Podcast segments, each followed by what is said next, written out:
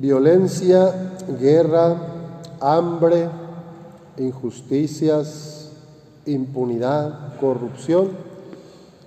Las noticias que vemos, que nos llegan por las redes sociales, nos hacen preguntarnos sobre la esperanza cristiana. Una vida nueva, un hombre, una mujer nuevos, unos cielos y una tierra nueva, un mundo en paz. Llegaremos a ver esa fraternidad universal. La guerra de Siria no termina, la de Rusia contra Ucrania continúa y ahora se ha desatado un ataque de terroristas de Hamas a Israel y se ha declarado una guerra. Esperemos que, que no haya más muertes de inocentes. En México la violencia continúa, la desigualdad y la pobreza siguen creciendo, las adicciones cobran vidas, el narcotráfico sigue extorsionando, desapareciendo, torturando, asesinando. Las separaciones familiares causan estragos en niñas, niños y adolescentes. La depresión gana terreno en todas las capas sociales. Los adolescentes y jóvenes se siguen suicidando. En muchos territorios del país el crimen organizado controla totalmente la población, la vida social, económica y hasta religiosa. ¿Dónde está entonces este Jesús resucitado? ¿Dónde están estos cielos nuevos, esta tierra nueva? El Rey del universo, el viviente, ¿dónde estás, Señor? Cuesta creer en la resurrección, cuesta creer que podemos cambiar, cuesta sentir la novedad, la novedad y aplicarnos en nuestro cambio personal. Siempre es más fácil quejarme de los otros, de lo que no hacen bien, del gobierno, de la familia, de la gente de mi trabajo, y no hacer lo que me corresponde. El Evangelio de hoy nos llama a escuchar a Jesús. Marta se afanaba en mil cosas, tareas, subiendo, bajando, haciendo, limpiando, trabajando. Y así vivimos a veces nosotros, corriendo en un trajín, acelerados, y no nos damos el tiempo de sentarnos a los pies del Maestro. No me doy el tiempo de escuchar lo que Jesús me quiere decir, especialmente a mí. Albert Einstein decía que la vida es como andar en bicicleta. Si dejas de pedalear, puedes perder el equilibrio, te puedes caer. Hay razón en ello. Estancarse en la depresión no, no te va a ayudar. Por otro lado, en este Evangelio, Jesús le dice a Marta, que se queja amargamente de que su hermana María no le ayuda en el trabajo de la casa.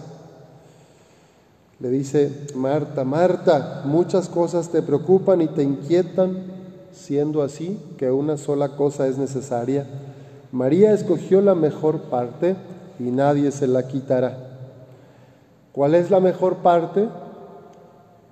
Es estar con Jesús para encontrar su voluntad, para escuchar su voz y para ver los deseos profundos que me inspira su presencia, el encuentro con Él y a qué me lleva. Entonces no se trata de decir ya no voy a trabajar, me voy a meter a un convento ahí a rezar toda la vida, ¿no? No es esa la invitación de la palabra, sino más bien integrar estos dos dinamismos de la oración y la acción.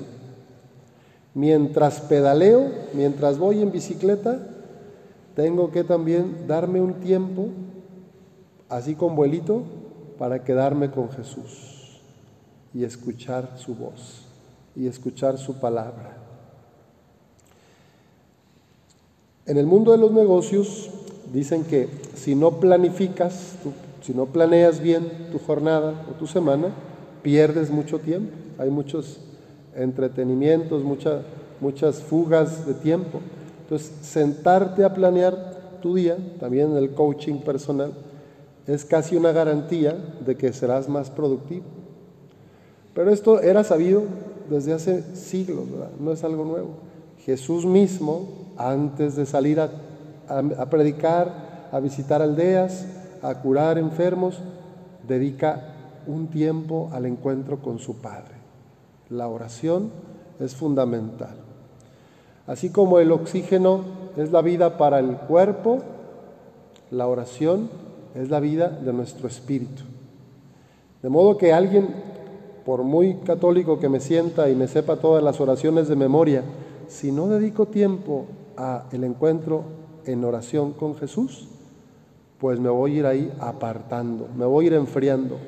Y puedo hacer muchas cosas y todas buenas, pero me voy a ir quedando vacío, me voy a ir como sintiendo más seco cada vez.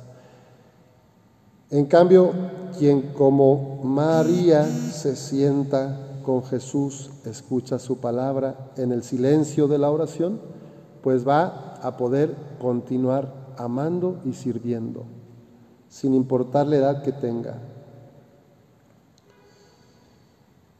Tantas cosas nos preocupan y nos quitan la paz, tantas inquietudes nos tienen atrapados, esclavizados mentalmente. Muchos asuntos nos asfixian cada día, en cada momento. La pandemia de este siglo es la depresión, la ansiedad, la angustia existencial. Qué diferente sería si me diera un tiempo de silencio cada día, de oración, para estar con Jesús, con Papá Dios, conmigo misma, conmigo mismo. Probablemente vería que hay mucho más de bien en mi vida, de esperanza en mis relaciones, que de cosas malas. Y también el Señor me inspiraría a ser una mejor persona, a evitar las confrontaciones, los chismes, los pleitos, la queja. Dios nuestro, Dios mío, danos ese don de la oración, que es un don del Espíritu Santo. Concédenos escuchar tu voz, haznos vivir, guíanos desde tu corazón. Marta, Marta, tantas cosas te preocupan y te inquietan pero solo uno es importante. Y María, tu hermana, ha escogido la mejor parte y nadie se la quitará.